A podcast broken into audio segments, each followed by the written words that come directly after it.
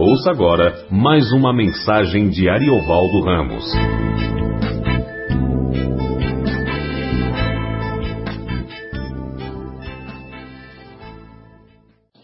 Bom, boa noite, graça e paz do Senhor. É sempre bom estarmos juntos para prestar ao Senhor o culto que é devido, né? É, nós estamos com Hebreus capítulo 4. Vamos lá ao quarto capítulo da carta aos Hebreus, cujo autor, se o Espírito Santo se dignou a, a abençoar com a revelação, nós não sabemos.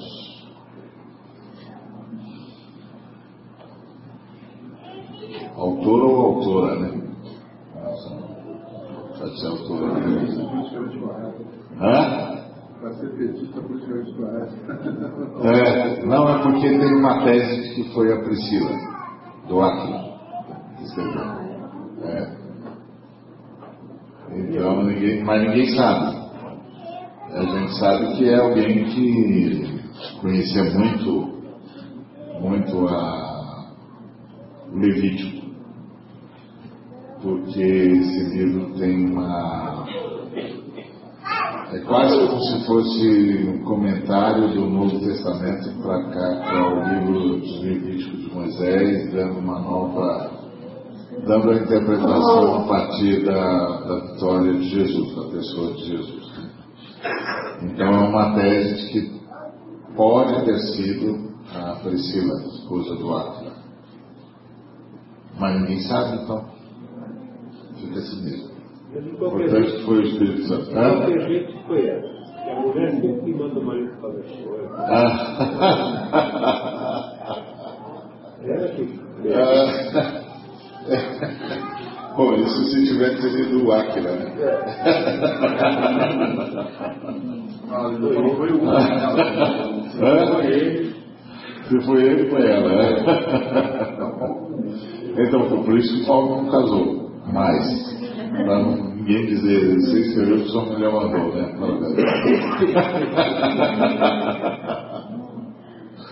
É, é. Tá bom. É, Deus nos deixou a promessa de que podemos receber o descanso de que Ele falou. Portanto, tenhamos muito cuidado para que Deus não julgue que alguns de vocês tenham falhado, deixando assim receber esse descanso. Pois, Assim como aquelas pessoas ouviram, também nós ouvimos a boa notícia. Eles ouviram, elas ouviram a mensagem, porém ela não lhes fez nenhum bem, porque quando a ouviram, não a receberam com fé. Portanto, nós, os que cremos, recebemos o descanso prometido por Deus, como Ele mesmo disse. Eu fiquei irado e fiz esse juramento eles nunca entrarão na terra prometida, onde eu lhes teria dado descanso.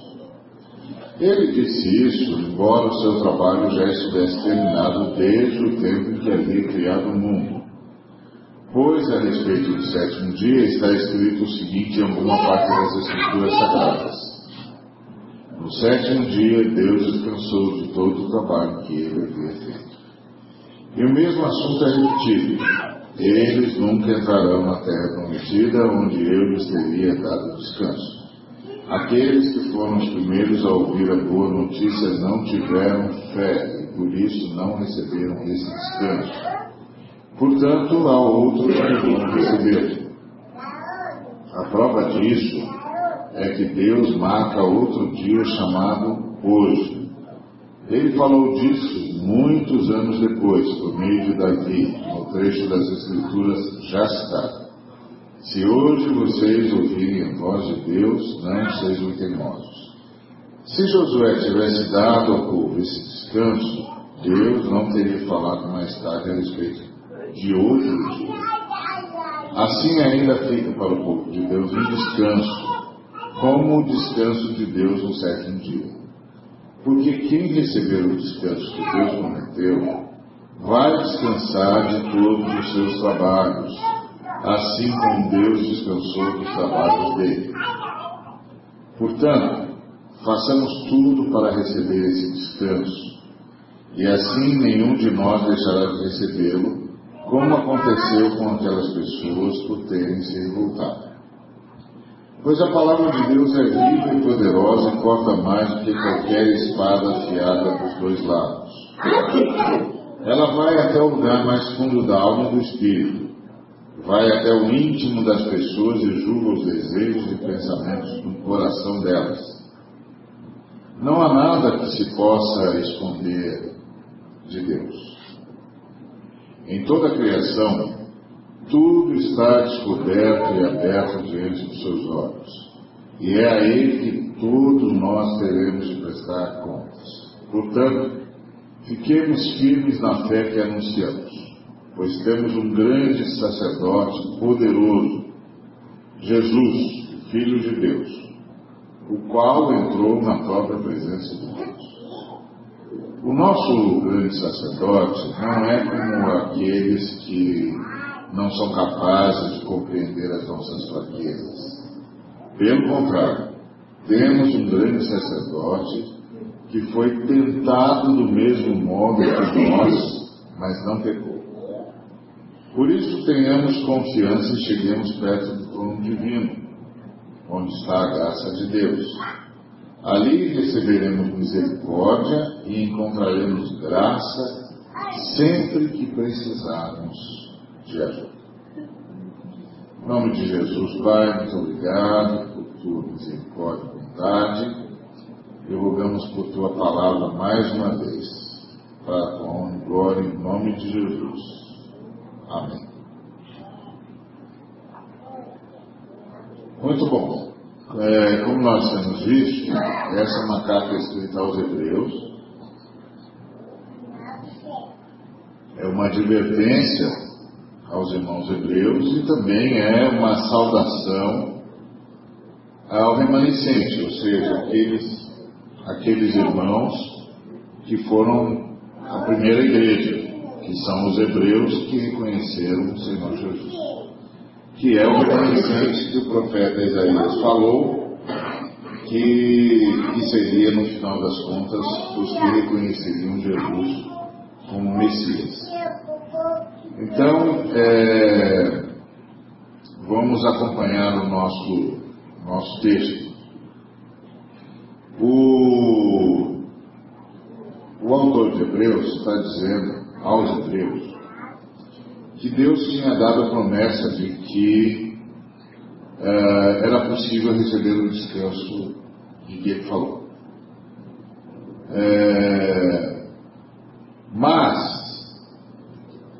o hebreu, o autor está se referindo ao fato de que os irmãos que andaram no deserto, com exceção de Josué e Caleb, uh, não não souberam que era esse descanso. E eles não souberam que era esse descanso porque eles falharam. E por que, que eles falharam? Porque eles não acreditaram.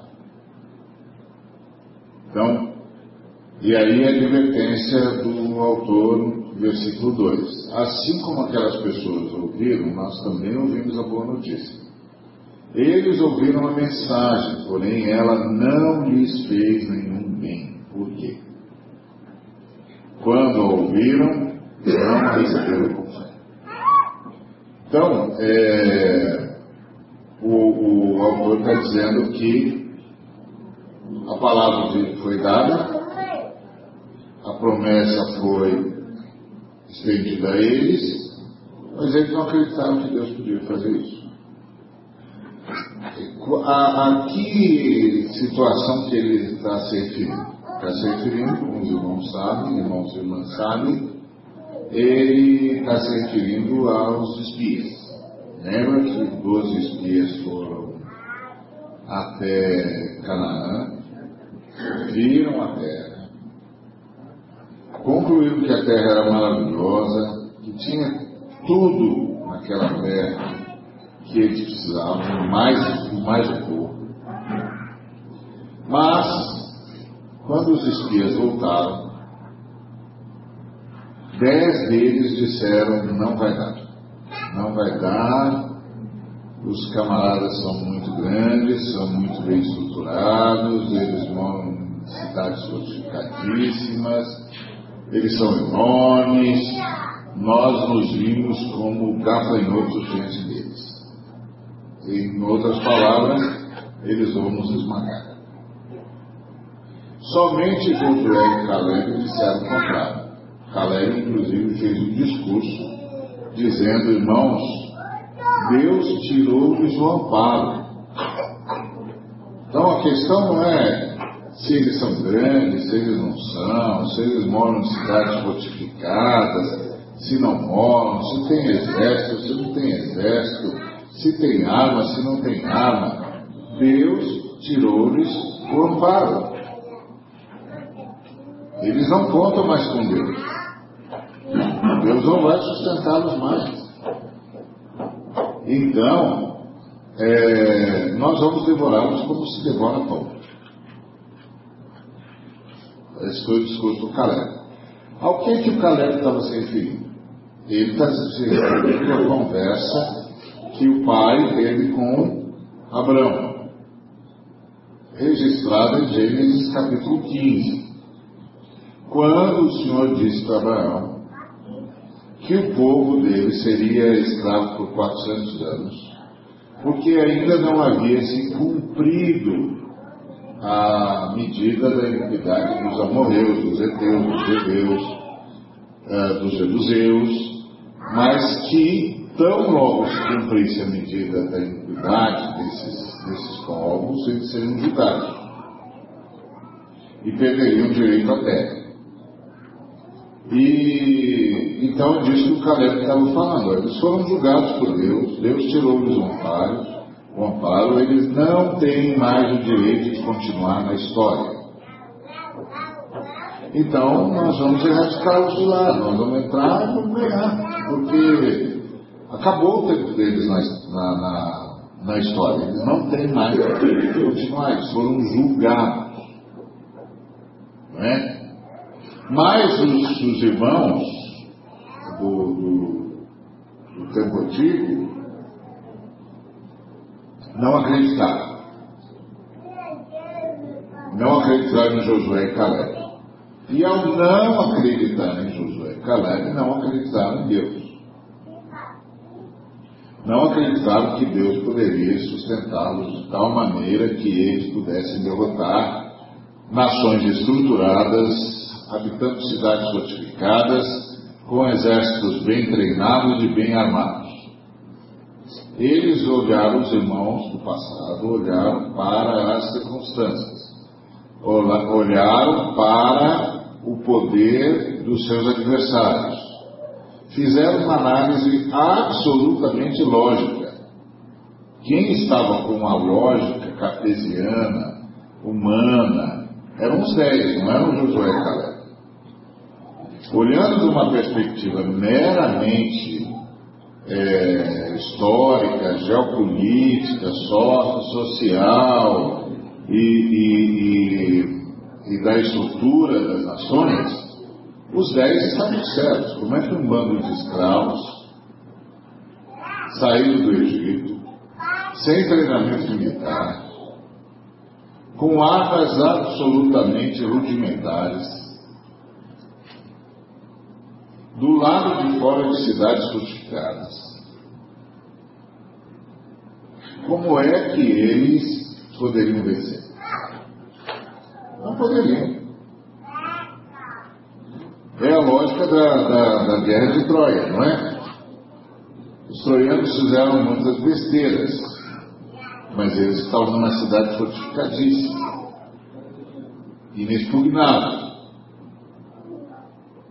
Então não tinha jeito até que Ulisses teve a ideia de fazer o conhecido cavalo de Troia e contar que o Priamo era, era devoto e temente aos deuses de tal maneira que não desafiaria um presente que parecia ser um presente dos deuses.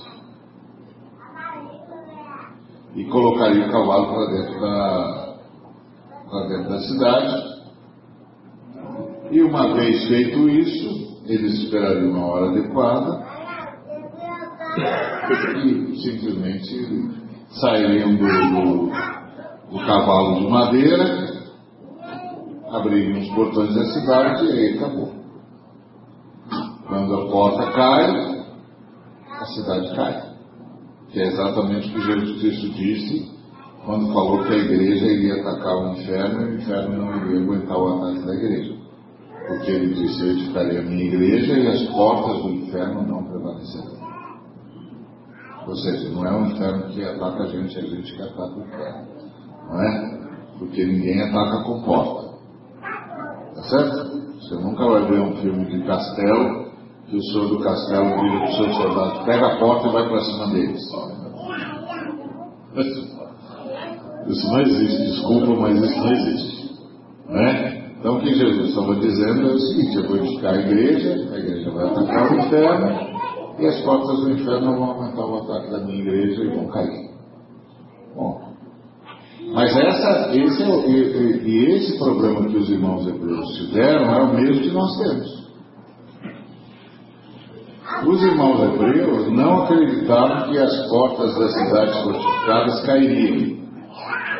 E nós muitas vezes não acreditamos que as portas do inferno cairiam.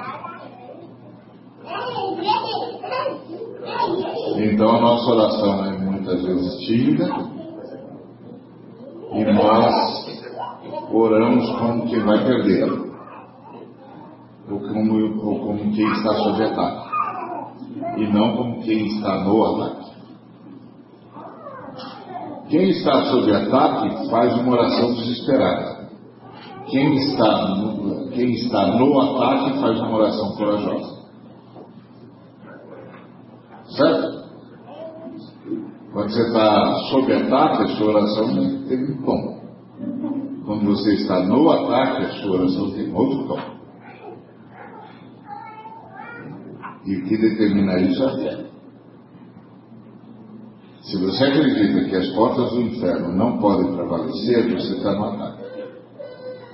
Se você acredita que você não pode prevalecer frente às, às portas do inferno, então o inferno está no ataque. E sua oração vai, vai é, reproduzir o seu espírito.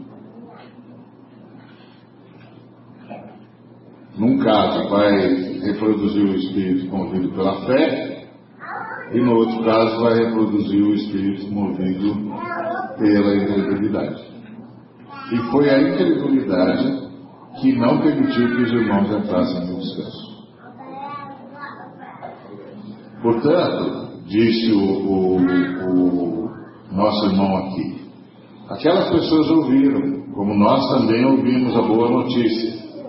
No caso deles, a boa notícia é: pessoal, a terra é maravilhosa mesmo, mana leite e mel, como, como o senhor nos disse, e é o seguinte: a terra está esperando por nós. Vamos lá, vamos buscar o que Deus já nos deu. Aí dois camaradas pensaram assim, Josué e Caleb. Diz, vamos lá, gente, subamos e possuamos a terra. Mais dez disseram, não vai dar. Não, não vai dar, não vai dar. Ei, Josué e Caleb são loucos. Não vai dar. Os caras são enormes, meu. São descendentes dos Enaquins. A gente é feito gafanhoto perto deles. Não vai dar. E aí, eles iriam durar 400 anos e duraram 440. Quem deu os 40 anos a mais para eles não foi Deus, foi o povo de Israel. Ou melhor, foi a incredulidade do povo de Israel. E isso é uma coisa interessante, né? Porque é, eles atrasaram Deus. Que é muito curioso. Né? A gente pensa que Deus não pode ser atrasado, mas pode sim.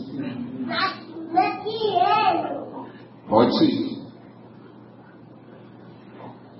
E não sou eu que estou dizendo que, que, Deus pode ser atrasado porque eu estou achando uma teologia legal. Só para aparecer. Não, foi Pedro que disse isso. Pedro disse assim: vocês estão falando que Deus está demorando muito, mas não que Deus está demorando muito. Ele está esperando por vocês, está sendo longânimo. O que Deus pode vai fazer em mil anos, ele podia ter feito em um dia. Mas também o que ele o que ele está fazendo em um dia, podia fazer um dia, ele pode fazer em mil anos, ele não tem problema com isso não.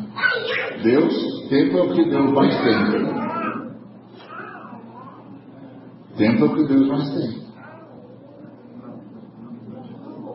Quem não tem tempo somos nós, mas Deus tem muito.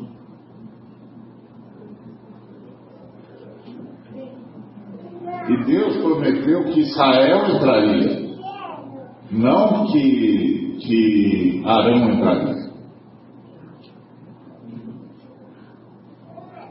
Não que Eleazar entraria, não que Itamar entraria, não que Miriam entraria, nem que Moisés entraria.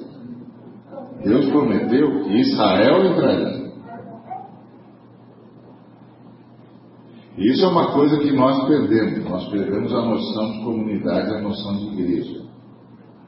Eu não vou subir no dia do, do arrebatamento porque eu sou pregador, etc, etc, etc.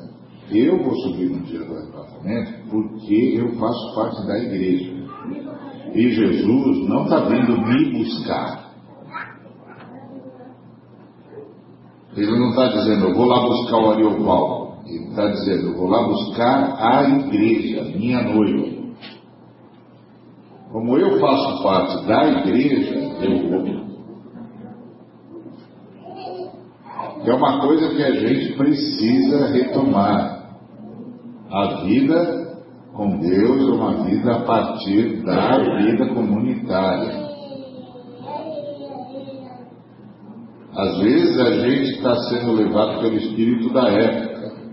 A gente pensa, por exemplo, a gente lê o Salmo 23 como um ocidental. O Senhor é o meu pastor e nada me faltará.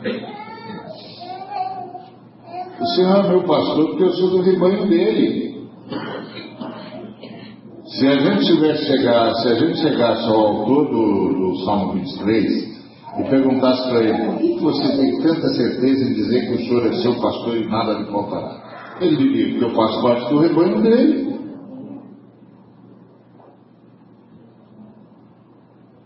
Não é porque eu sou especial, é porque eu estou no rebanho. E ele não deixa faltar nada para o rebanho.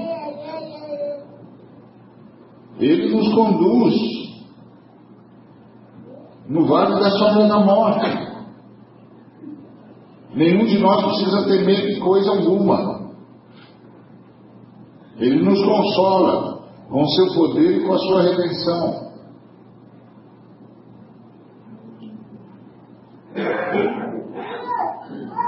Agora, para nós ocidentais e, e nessa era pós-moderna, é complicadíssimo. Porque nós estamos numa, num espírito de época que é extremamente individualista. E isso é muito complicado. Porque o indivíduo é o fim da comunidade. É, o velho, é a musiquinha lá da menina que só fez sucesso com essa música, que diz eu não estou nem aí, você para mim é problema seu. Então, isso é, é individualismo. Isso não tem nada a ver com a fé cristã, com a fé que nós herdamos do Senhor Jesus. Então, é, o, o nosso irmão está dizendo isso. E aí ele diz para os irmãos que creram, né? Ele está falando para os irmãos que creram, não está falando para os que não creram. Então ele está dizendo, portanto, nós, os que cremos, recebemos o descanso prometido por Deus, como ele mesmo disse. Eu fiquei irado e fiz esse juramento. Eles nunca entrarão na terra prometida, onde eu lhes teria dado descanso. Então, nós que cremos recebemos o descanso. Ele está dizendo aos irmãos: Isso é a igreja. A igreja creu. Então descansou.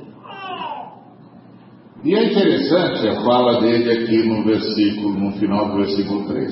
Ele disse isso, o Pai, o Eterno, embora o seu trabalho já estivesse terminado desde o tempo em que havia criado o mundo.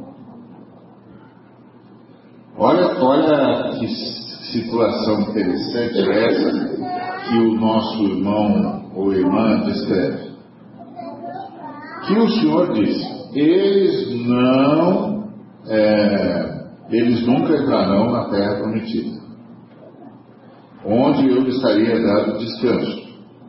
Aí ele disse, ele disse isso, embora o seu trabalho já estivesse terminado desde o tempo que havia criado o mundo.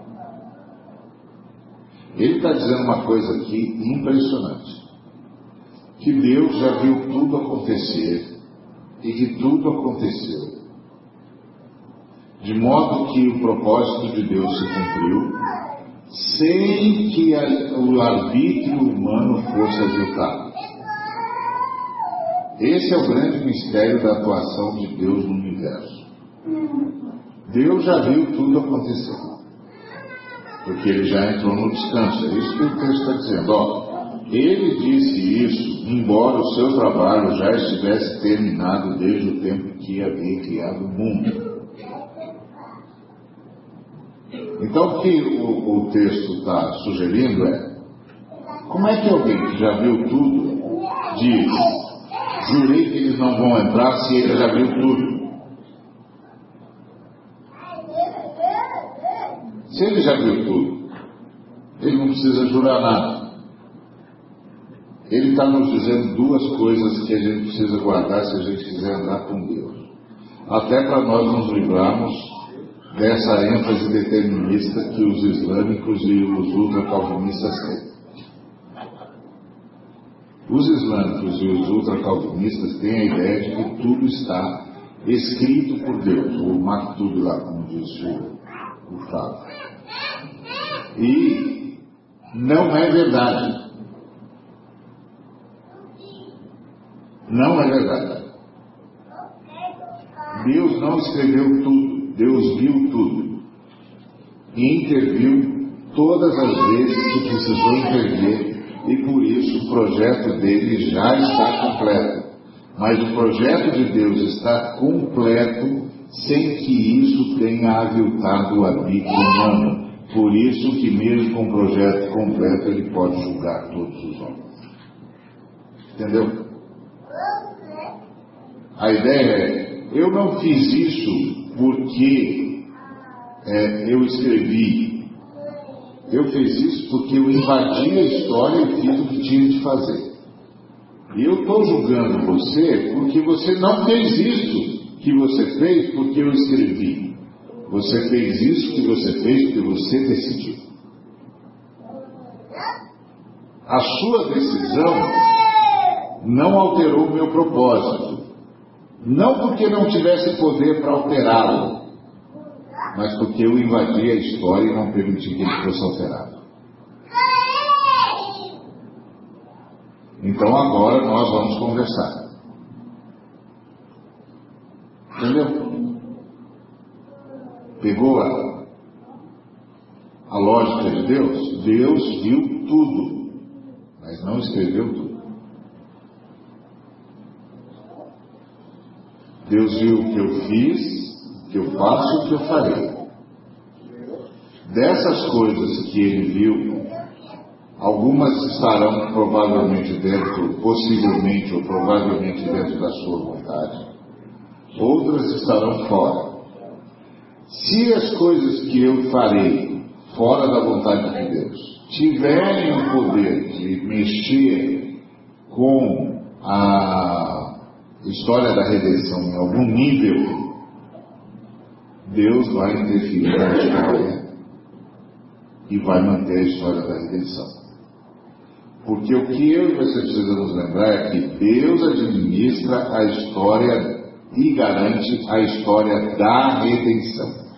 A história periférica à história da redenção, Deus apenas a mantém e nela intervém se ela em algum momento puder ou tornar passível uma alteração qualquer na história da redenção. Deus entra e faz o que tem que fazer. Então, o que o, o nosso irmão está dizendo aqui é um negócio extraordinário. Ele está dizendo que Deus já viu tudo e tudo já está feito, que Deus já fez tudo que tinha de fazer.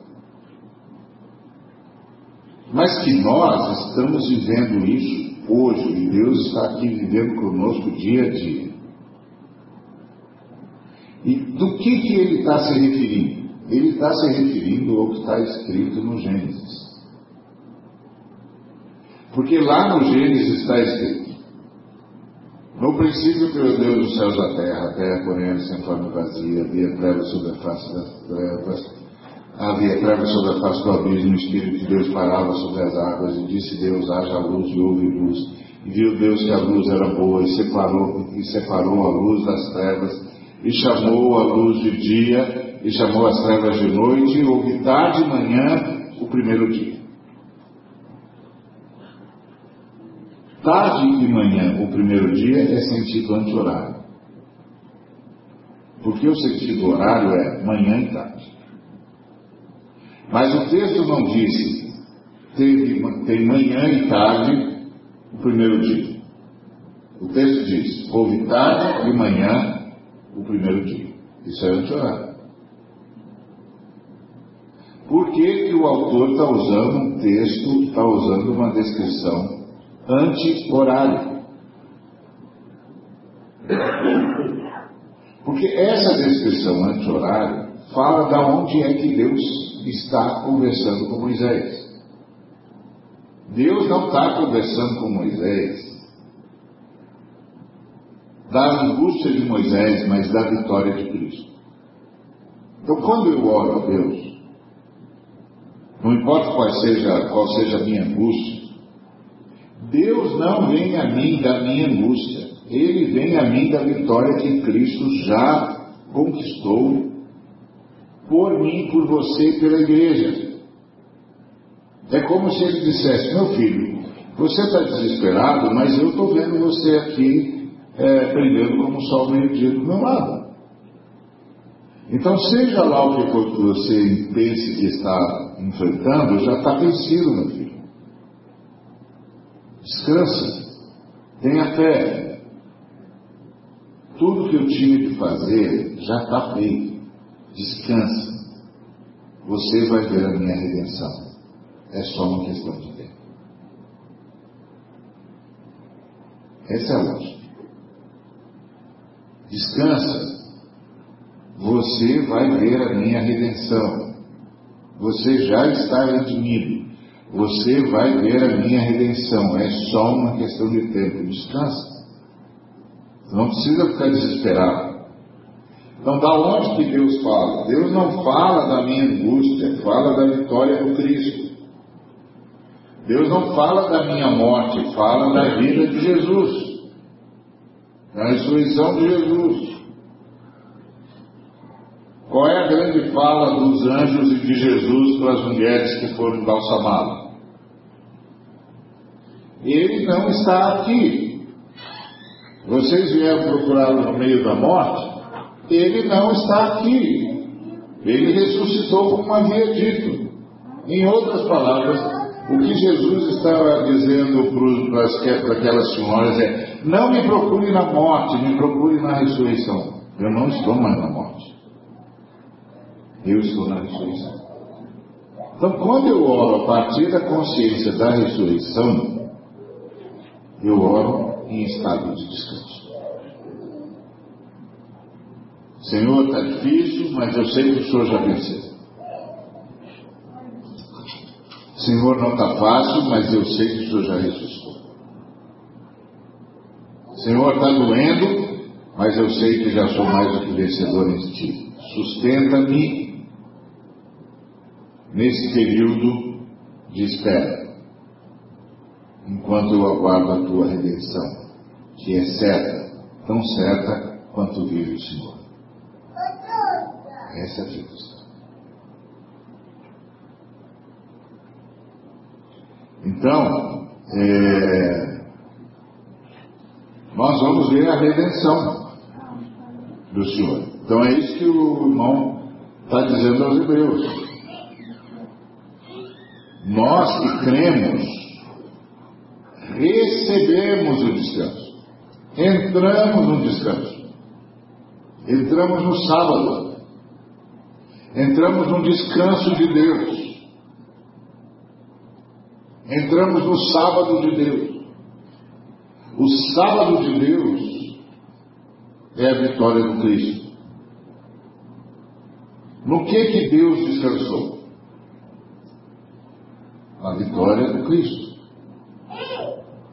No que que a Trindade descansou? Na vitória do Cristo. A vitória do Cristo é o sábado de Deus. A vitória de Cristo é o nosso sábado. Por isso, quando as pessoas perguntam se nós guardamos o sábado, guardamos. Na segunda, na terça, na quarta, na quinta, para nós todo dia é sábado. E no sábado também guardamos o sábado, no domingo guardamos o sábado. Na sexta-feira também guardamos o sábado porque nós entramos na vitória do Cristo. Onde é que Deus descansou? No que é que Deus descansou? Deus descansou na vitória do Cristo. Nós que cremos, entramos no descanso de Deus. O descanso de Deus não é a ideia de uma. Como é que eu chamaria? de, uma, de um leito preparado para receber alguém cansado. O descanso de Deus é a celebração da vitória do Cristo na sua ressurreição e na sua vitória sobre a morte, o último inimigo a ser vencido. Então é isso que o nosso irmão de Hebreus está dizendo. Olha, ele já está descansando, nós vamos descansar no mesmo descanso dele. Pois, a respeito do sétimo dia, está escrito o seguinte em alguma parte das Escrituras Sagradas. No sétimo dia, Deus descansou de todo o trabalho que ele havia feito. E o mesmo assunto é repetido. Eles nunca entrarão na terra prometida, porque eu lhes ter, onde eu lhes teria dado descanso. Aqueles que foram os primeiros a ouvir a boa notícia não tiveram fé, por isso não receberam esse descanso. Portanto, há outros que vão recebê-lo. A prova disso é que Deus marca outro dia chamado hoje. Ele falou disso muitos anos depois, por meio de Davi, no trecho das Escrituras já citado. Se hoje vocês ouvirem a voz de Deus, não sejam teimosos. Se Josué tivesse dado ao povo esse descanso, Josué quem entrou na terra prometida, Deus não teria falado mais tarde a respeito de outro dia.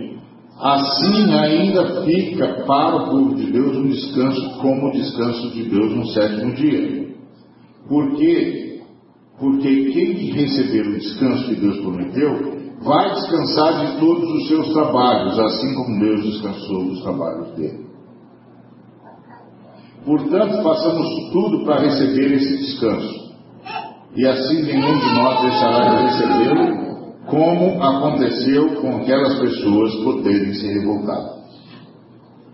Então, qual é o dia do descanso aqui nesse texto? O dia do descanso aqui nesse texto é hoje. Hoje, se nós ouvirmos a voz de Deus. Hoje, se nós ouvirmos a voz de Deus, não importa quais sejam as circunstâncias, nós entraremos em estado de descanso. Hoje, se nós ouvirmos a voz de Deus, não importa o que está acontecendo com os nossos filhos, com as nossas filhas, com a nossa casa, com o nosso emprego, nós entraremos no descanso de Deus. Hoje, se nós ouvirmos a voz de Deus, não importa a situação do país, e não importa, inclusive, se os adversários da cruz vão nos matar, nós entraremos no descanso de Deus. E qual é o descanso de Deus? O descanso de Deus é a vitória de Cristo. O descanso de Deus é a vitória do Cristo.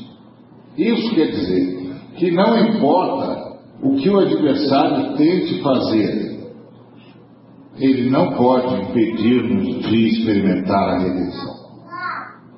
Não pode impedir-nos de sermos alvo da redenção. Não pode impedir-nos de participarmos da redenção se nós nos mantivermos no descanso. Aí você diz assim, ah, então se a gente não se mantiver no descanso, se a gente não crê em Deus, Deus tira a redenção da gente? Não, Deus não tira, a gente é que tira.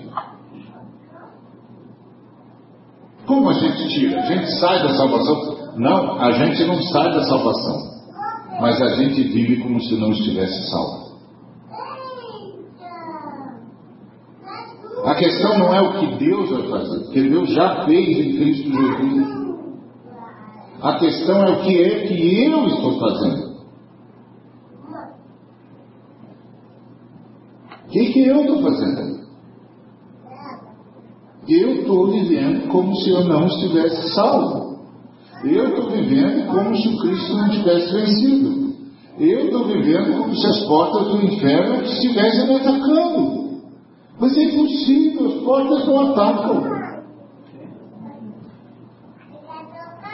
É gente que ataca as portas. Não tem um exército de portas vindo para cima de alguém. As portas não atacam. Nós atacamos as portas. Então o que está acontecendo? Eu estou sendo tomado pelo medo, ou estou sendo tomado pela minha carência que eu não consigo simplesmente colocar nas mãos de Deus, e começo a viver como se o Cristo não tivesse vencido. E é interessante que na tradução revista e atualizada, o autor, a, a versão diz, esforce-se para entrar no descanso, que é um negócio interessante, né? se esforça para descansar. Parece um contrassenso, né? Se esforçar para descansar não parece ser um, um, um paradoxo? É esse é o paradoxo mesmo.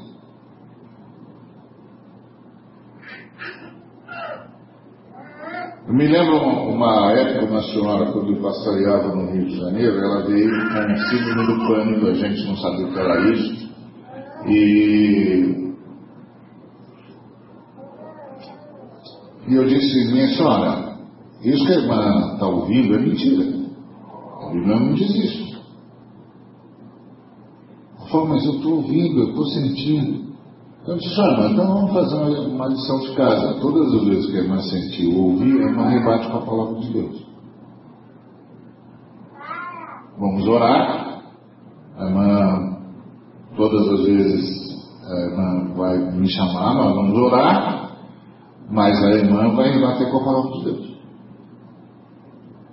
Quando a irmã ouvir, ah, volta para casa agora, porque filho está correndo perigo, a irmã diz, é Deus que guarda a minha casa. Porque ele disse que se ele não guardar a casa, vão vigir os sentinelas. Então eu confio na guarda dele. E confio que seja lá o que vai acontecer, se vai acontecer alguma coisa, ser sempre melhor, que os meus filhos estão na mão de Deus. Então só volta sempre a palavra. Oh, não pega o carro que você vai sofrer um acidente. A minha vida está nas mãos de Deus. E Deus vai fazer todas as coisas cooperarem para o meu bem. Então não importa o que vai acontecer comigo, vai ser para meu bem. Porque Deus vai interferir. E isso, irmã, é para a irmã voltar para o descanso. Para a irmã voltar para o descanso. Bom, é, essa irmã venceu essa crise, venceu todos os medos, passou por muitas lutas, venceu-as todas, e agora, sei lá quantos anos depois, 30 anos depois, eu fui pregar na igreja na, onde eles são membros e eles disseram, pastor, tudo aquilo que o irmão disse que se a gente ficasse no descanso, Deus faria, Deus fez.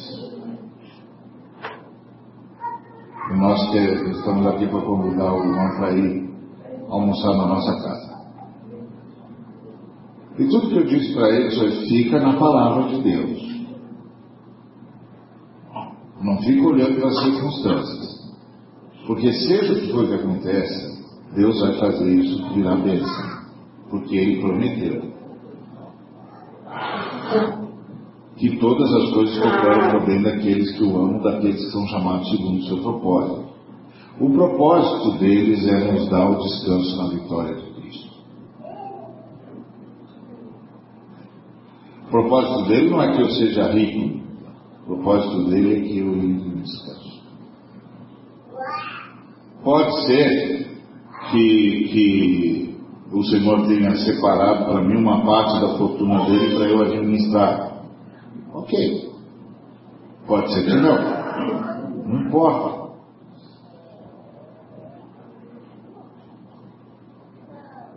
O que importa é que ele me separou para a redenção. E é aqui que está a nossa fé. A redenção do Senhor vai se manifestar. Nós temos um redentor. A redenção dele vai se manifestar. E é da redenção que Deus fala conosco. Por isso que é um sentido anti-horário. A gente está indo, mas Deus está vindo. Da onde Deus está falando com Moisés? Deus está falando com Moisés a partir da vitória do Cristo. Deus está falando conosco a partir do seu descanso. E Deus descansou na vitória do Cristo. É isso que o, o autor de Hebreus está nos dizendo. Então, hoje é o dia do descanso. Se ouvirmos a voz de Deus. E aí o texto é, é, é, é enfático. Hoje, se hoje vocês ouvirem a voz de Deus, não sejam teimosos. Por quê? Porque a palavra de Deus é viva, é poderosa e corta mais do que qualquer espada afiada dos dois lados. Ela vai até o lugar mais fundo da alma e do espírito, vai até o íntimo das pessoas, julga os desejos e pensamentos dos corações. Não há nada que se possa esconder de Deus. Em toda a criação, tudo está descoberto e aberto diante dos seus olhos. E é a Ele que, é, que todos nós teremos de prestar contas. Então, faça o que a palavra de Deus disse, é isso que ele está dizendo para os hebreus. Se a palavra de Deus diz, vai por ali, Deus está levando em conta a vontade dele e o que está acontecendo no seu coração. Olha que coisa impressionante. Ele está dizendo: pensa que Deus está falando com você a partir de uma insensibilidade qualquer? Não. A palavra de Deus é poderosa. A palavra de Deus vai ao lugar mais fundo da alma. e do Espírito. A palavra de Deus vai até o íntimo das pessoas e julga os desejos e pensamentos do coração delas. Então a palavra de Deus vai a você a partir do que está acontecendo com você. É isso que o autor está dizendo aos Hebreus. Irmãos, Deus sabe o que está acontecendo conosco. Então, quando ele diz, ele não diz como um tirano que fala: escuta, quem é Deus aqui? Você ou eu? Não, o senhor. Então faz o que eu mando e fica quieto, rapaz. Está pensando que é o quê? Faça logo antes que eu perca a paciência. Que não é nada bom. Não é? Fazer Deus perder a paciência não é bom. Não, mas não é isso. O que o texto está dizendo é: a palavra de Deus virá a você certeira e precisa. Deus sabe quem é você, Deus sabe o que está acontecendo com você, Deus sabe onde reside a sua ansiedade, Deus sabe onde reside o seu medo, Deus sabe onde reside a sua angústia, Deus sabe onde reside o seu tormento.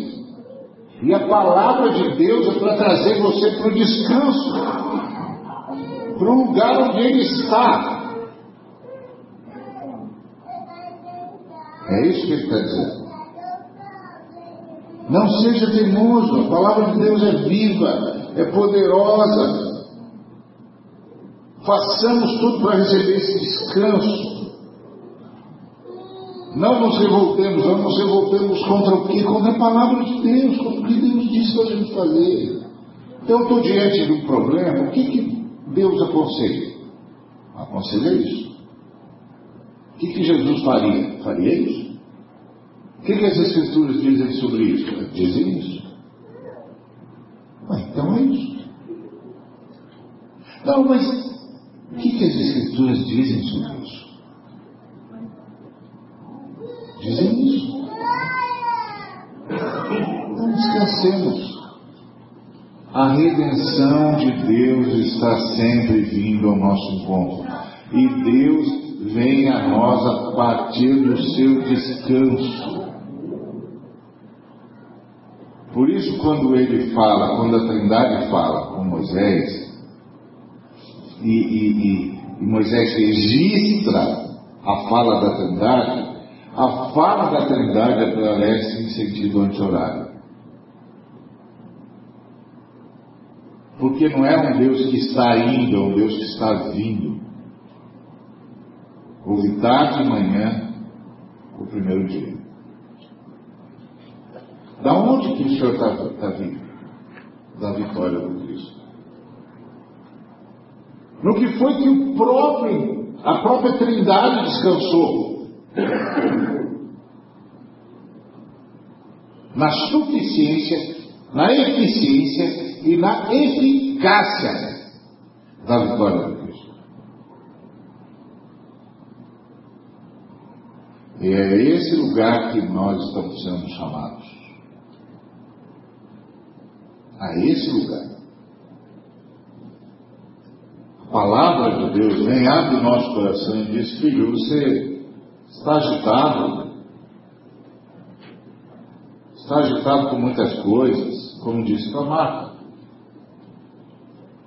Maria, que assentou seus dois pés para ouvir as minhas palavras, escolheu a melhor parte. Eu não vou tirar isso dela.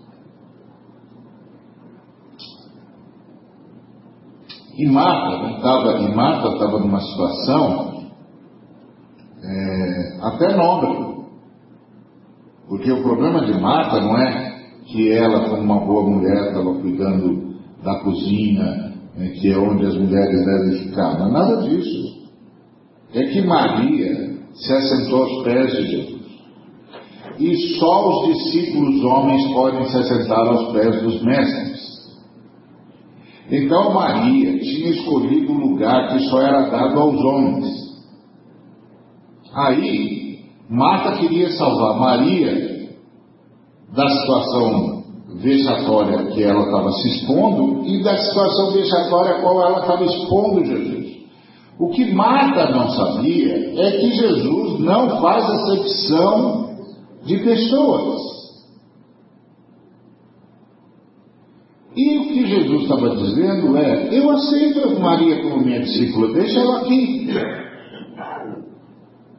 Mas a Marta está dizendo: mas os homens não aceitam. A sociedade patriarcal não aceita. Os fariseus que estão aqui de olho na gente não aceitam. E Maria já teve problema com, com, com a vida moral dela. Isso vai dar mais problema ainda. O senhor precisa liberar o senhor da vergonha, ela da vergonha e eu do vexame. E Jesus disse: Marta, Marta, está agitada demais, minha filha. Faz o seguinte, vem aqui e senta aqui também. Vem ser minha discípula também. Uma só coisa necessária.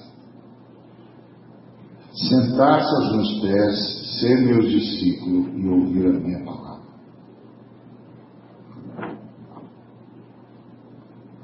E Maria escolheu isso. Ela escolheu ser minha discípula e eu a aceito no rol dos discípulos. Vem você para cá também.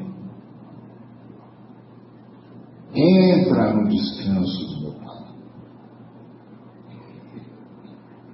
É isso, é disso que esse texto está falando. Quando é que eu entro no, no descanso? Quando eu acredito na vitória do Cristo. Quando é que eu acredito na vitória do Cristo? Quando eu entendo que a redenção está a caminho. É só uma questão de tempo.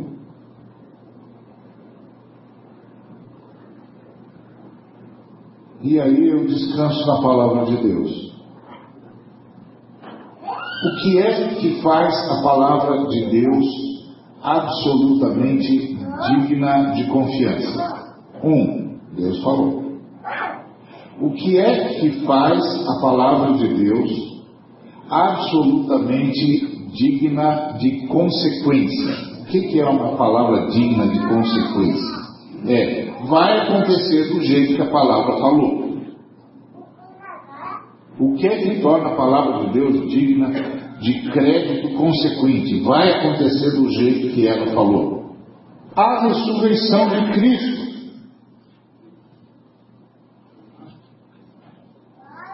a ressurreição de Cristo. A morte e a ressurreição do Cristo é que garantem o universo. Nós lemos isso em Hebreus. Que a palavra de Deus, que a terra é sustentada pela palavra de Jesus. Então, ele é o meu filho, eu já gerei, está tudo na mão dele, ele que toma conta de tudo. O filho brilha com o brilho da glória, é a perfeita semelhança do próprio Deus. Ele sustenta o universo com a sua palavra poderosa. Versículo 3 do capítulo 1. Então, isso é o descanso de Deus. Tudo está sustentado no sacrifício vitorioso do Cordeiro, ou seja, tudo está sustentado na vitória do Cordeiro. E é aqui que o próprio, a própria eternidade descansa. Tudo está descoberto diante de Deus, então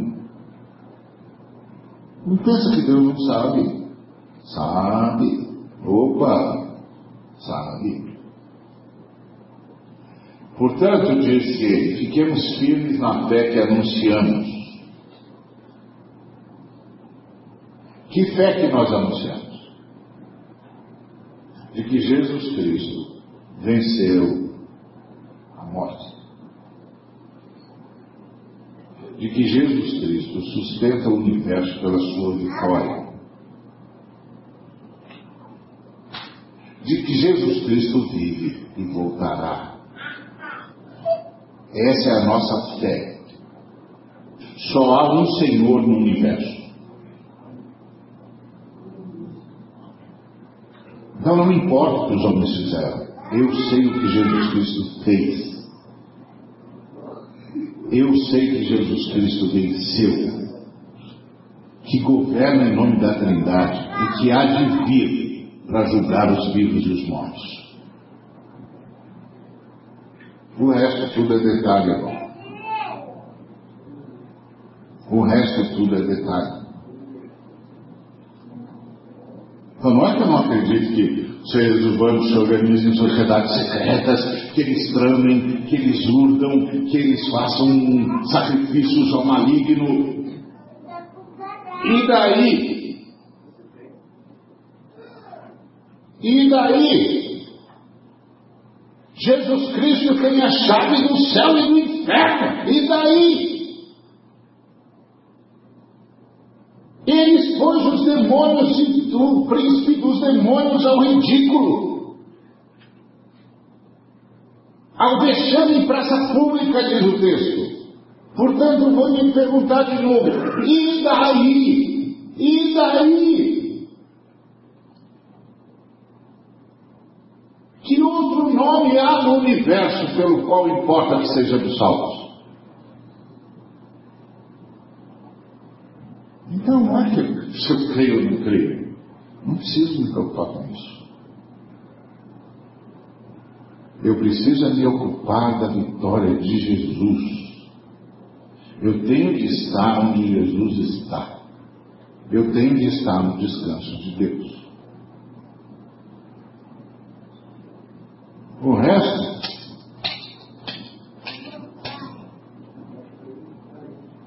quando aparecem os homens tidos como poderosos, dizendo que vão construir um nome em sua glória, tudo que nós cristãos dizemos é entra na fila. O Lúcifer disse a mesma coisa, pode entrar na fila, atrás dele tem espaço. Entrar na fila. Vamos ver o que vocês são capazes de fazer.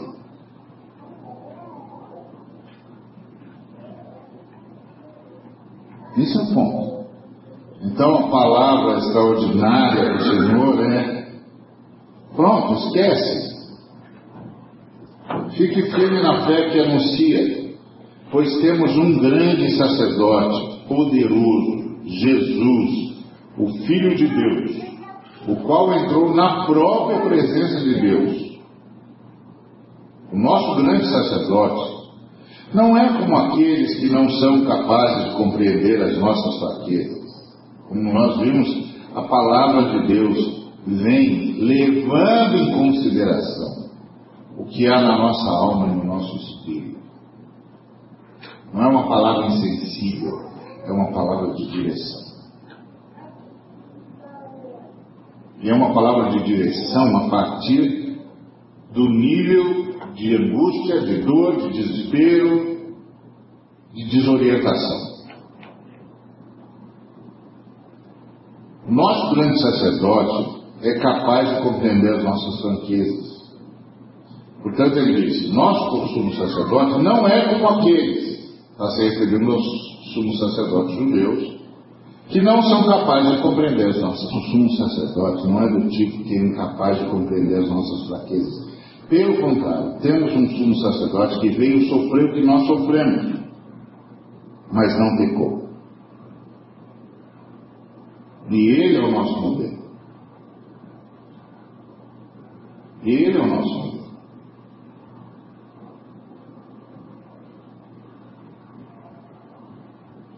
Essa é a ideia. Então, podemos descansar, nós temos um sumo sacerdote que entra na presença do Pai, que sabe o que é que nós passamos. Então, veja os motivos que nós temos para descanso nesse texto. Primeiro, a vitória de Cristo.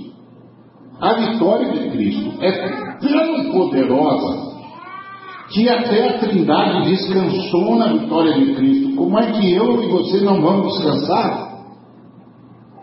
A Trindade descansa na vitória de Cristo.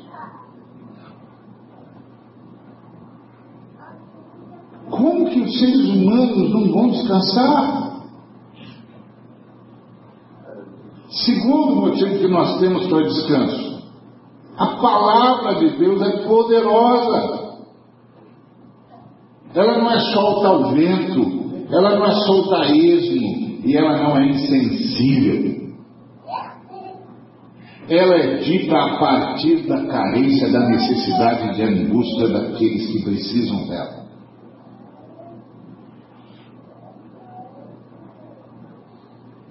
Ela divide alma de espírito, junta de medula, ela sabe o que está acontecendo.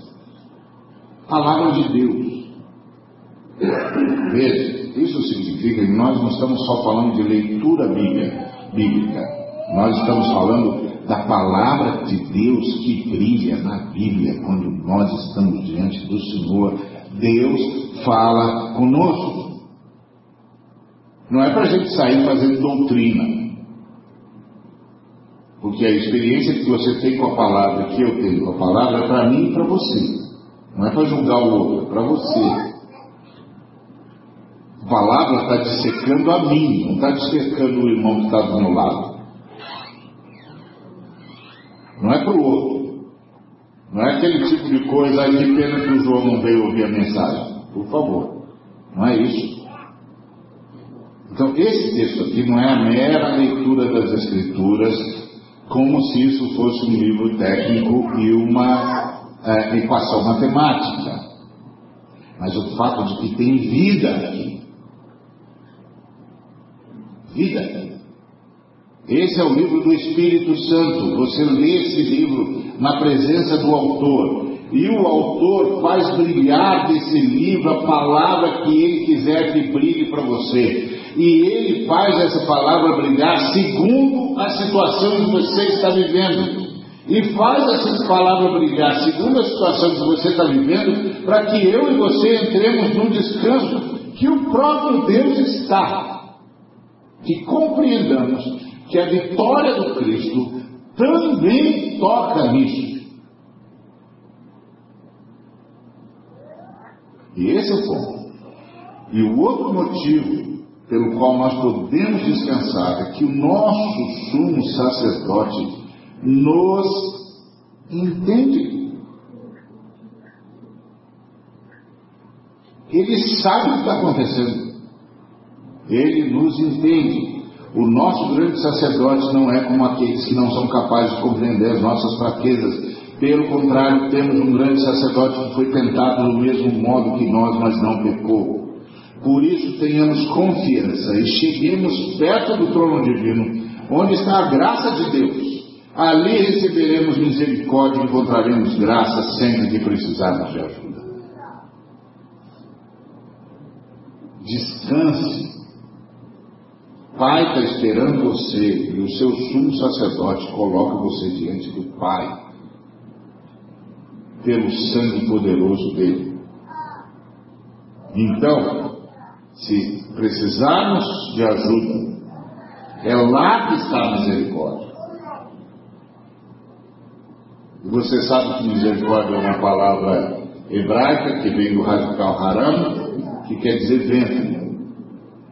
E o fato de Deus ser misericordioso quer dizer que Deus nos carrega no ventre como a mãe carrega o seu bebê. Então, quando o texto diz que a, a misericórdia de Deus se renova a cada manhã, é como se a gente, por causa das nossas angústias, da nossa insensibilidade para com a vitória de Cristo, saíssemos desesperados movidos pelas circunstâncias, e no dia seguinte, o Pai nos recolhe de novo no seu ventre e nos dá a oportunidade de começar de novo no descanso. E aí eu preciso, eu preciso decidir se vou ficar no descanso ou não. mas para isso, até para isso, eu posso pedir ajuda.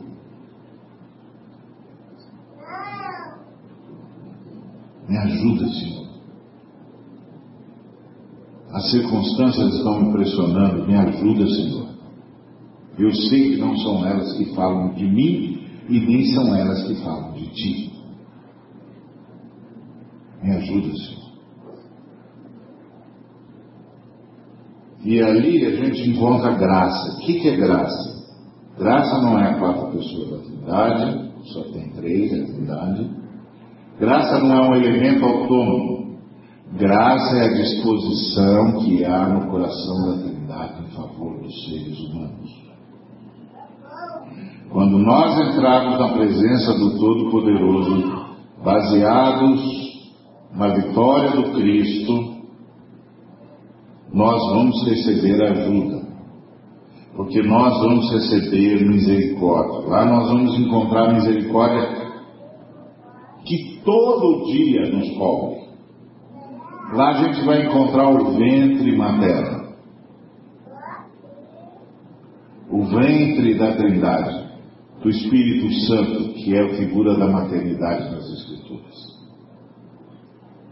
E lá nós vamos encontrar a disponibilidade que há no coração da Trindade em relação a nós, que há no coração do Pai em relação a nós. Então nós temos três motivos para descansar. A vitória do Cristo, precisão extraordinária da palavra.